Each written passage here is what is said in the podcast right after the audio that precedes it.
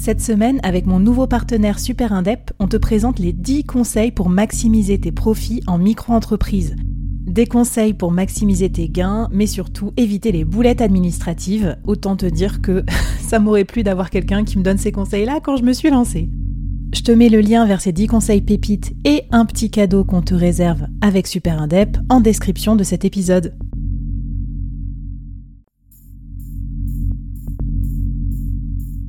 Quoi ressemblerait ton business si tu pouvais être épaulé par les meilleurs experts?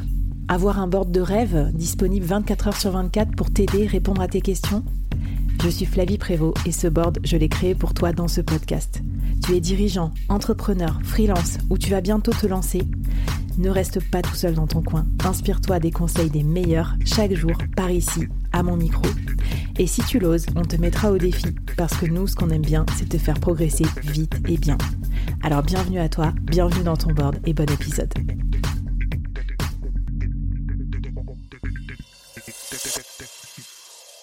Alors, comment mettre les apprenants en action, euh, Marine? Parce qu'on a tous des souvenirs de formation d'un côté un peu pénible, euh, tu vois ce que je veux dire, un peu soporifique, mais aussi d'autres où on nous fait faire des jeux, quoi, on n'est pas super à l'aise, super confortable. Ça peut être un peu, enfin, tu vois, la gamification, c'est pas toujours un truc super réussi.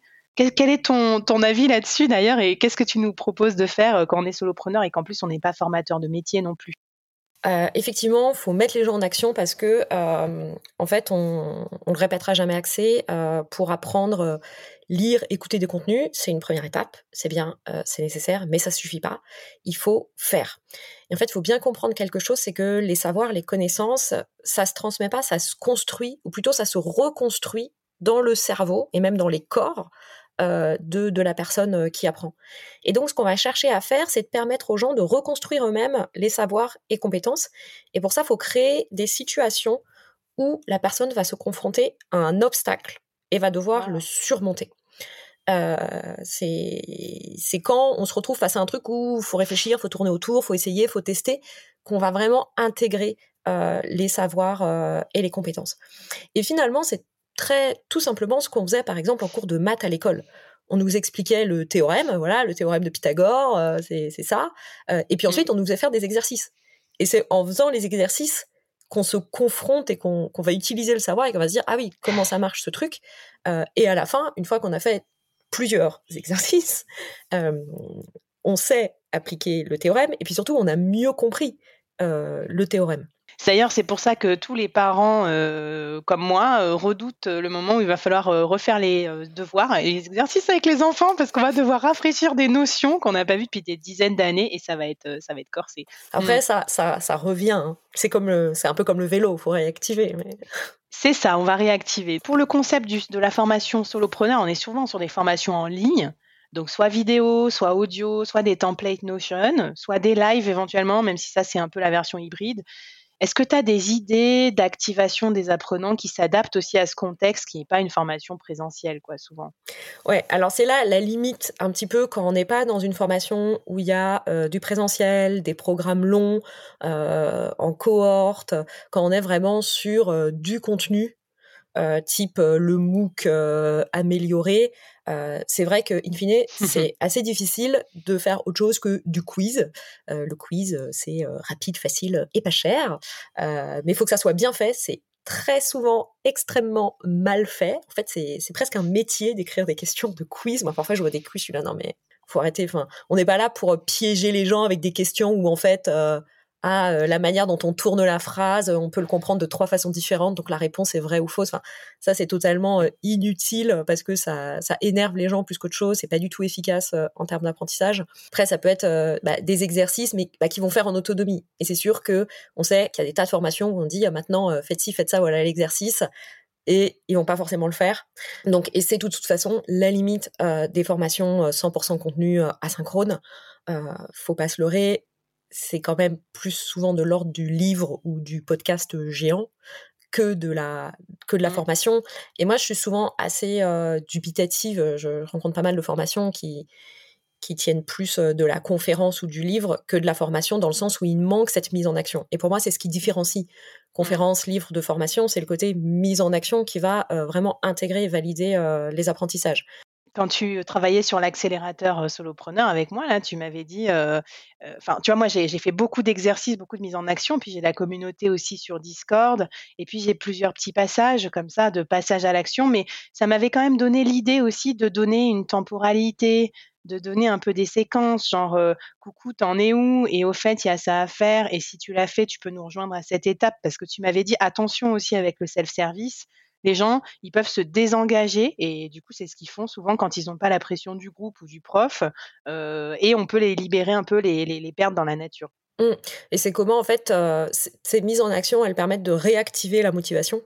Il faut qu'elle soit aussi adaptée aux motifs d'apprentissage, euh, aux motifs d'engagement, pardon, euh, dont on parlait dans le premier épisode. Mais je pense quand même qu'on peut même en asynchrone euh, faire des trucs collectifs grâce aux communautés. On en parle dans pas mal d'épisodes de podcast du board. Tu vois, moi j'ai trouvé une astuce aussi qui est que bah, tous les mois on se fait un café accéléré avec ceux qui sont dans l'accélérateur ou dans le bootcamp et ça se passe entre solopreneurs et c'est du co-développement. Et en fait, c'est cool parce que tous les mois, tu as des problématiques. Tu viens, tu viens pas. Tu as des problématiques nouvelles. Tu pas obligé d'être exactement dans le contexte du, guide, enfin de, la formation, mais juste par contre, tu as le bon personnage, c'est-à-dire des indépendants qui veulent commencer à scaler, qui, vivent déjà de leur activité en freelance, mais qui veulent se développer. Donc, finalement, ça crée beaucoup de points communs et ça, c'est ça, c'est très chouette. Mais du coup, une petite question, Marine, pour ceux qui font des formations en ligne et notamment des vidéos. Euh, toi, tu m'as dit les gens, ils gavent de contenu. Ils mettent trop de contenu, notamment dans leurs vidéos. Et c'est vrai que c'est, as envie toujours d'en donner plus parce que tu te dis, je veux que les gens en aient pour mon argent. Or, moi, j'ai horreur de ça, les formations vidéo avec trop de temps à perdre, entre guillemets, pour délayer une idée qui prend deux minutes. Comment on fait pour savoir si la vidéo qu'on fait, elle est bien ou s'il n'y en a pas trop ou pas assez? Alors, deux trucs. Le premier, et on revient au premier épisode, c'est toujours centré sur son apprenant. Qu'est-ce que, son qu'est-ce que l'apprenant il a besoin de savoir et de comprendre? Euh, C'est la différence entre une formation et une encyclopédie. Euh, la formation, elle n'est pas là pour... Euh, c'est pas vos mémoires, en fait. Vous pouvez très bien, quelque part, mettre tout ce qu'il y a dans votre cerveau et ensuite, c'est une base sur laquelle vous allez venir piocher pour composer votre formation et pour la scénariser. Mais c'est pas euh, voilà tout ce que je sais, écoute-moi petit padawan, tu vas voir c'est génial. Ça euh, c'est complètement auto-centré, euh, ça va pas du tout. Deuxième chose qui est hyper importante, c'est de scripter ces vidéos. vraiment d'écrire le texte de mmh. ces vidéos, de les répéter sans, sans, se filmer au début, hein, juste les dire à haute voix, voir si ça passe, si ça passe bien, et de supprimer, supprimer, supprimer. C'est comme quand on écrit un, texte, moi je fais du stand-up et du, théâtre et des conférences, quand on écrit un texte, en fait au début on produit toute une matière, il y en a beaucoup, et puis le travail ensuite c'est de raffiner, c'est d'enlever, d'enlever, d'enlever, d'enlever, et de scripter de cette façon aussi, ça évite quand on est dans le feu de l'action ensuite du tournage, de faire des digressions. Je vois plein de vidéos où ça se voit tout de suite que c'est pas scripté. Et euh, il y a des digressions et ça dure 20 minutes alors que ça pourrait durer 10 minutes. Et le deuxième avantage de scripter, c'est que si vous voulez sous-titrer vos vidéos, ça sera vachement plus facile.